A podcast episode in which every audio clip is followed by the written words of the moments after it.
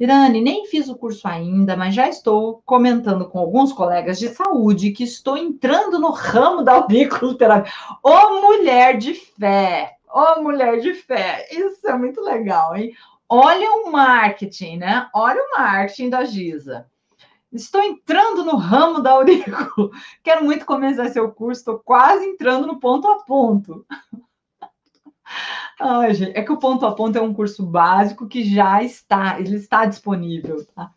Mas assim, é, é, muito. Tem certificado, sim, tá? Tem certificado, mas é muito legal essa tua percepção. Isso que a Giza colocou aqui agora, falando, ó, eu já tô conversando com as pessoas, como que eu vou falar, né?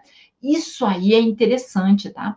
Por quê? Você começa a alertar o meio que você vive. Isso se chama network tá? E a gente pode fazer um network interno e externo.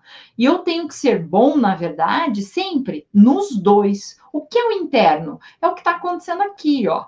A gente está aqui no meio de profissionais da saúde, de profissionais da auriculoterapia ou de outras áreas, onde o que, que nós visamos em comum? O bem do nosso paciente.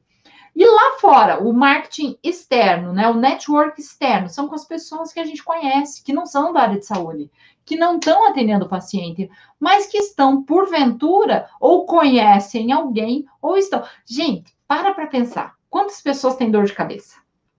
Se você fizer uma enquete rapidinho, aqui, por exemplo, um monte de gente vai falar: ah, esse mês eu já tive dor de cabeça. Mãe, eu tive um dia de dor de cabeça. Alguém aqui na live está com uma dor? Entendeu? Se você começar a fazer essa pergunta, imagina isso no teu Instagram, ou no teu Stories, ou no teu Face, ou no YouTube. Entendeu?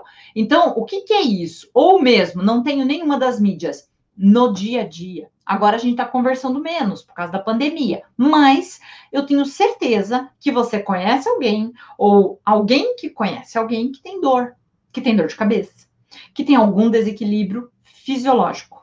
E aí, você, começando a falar de auriculoterapia, mostra que você tem uma alternativa, entenderam?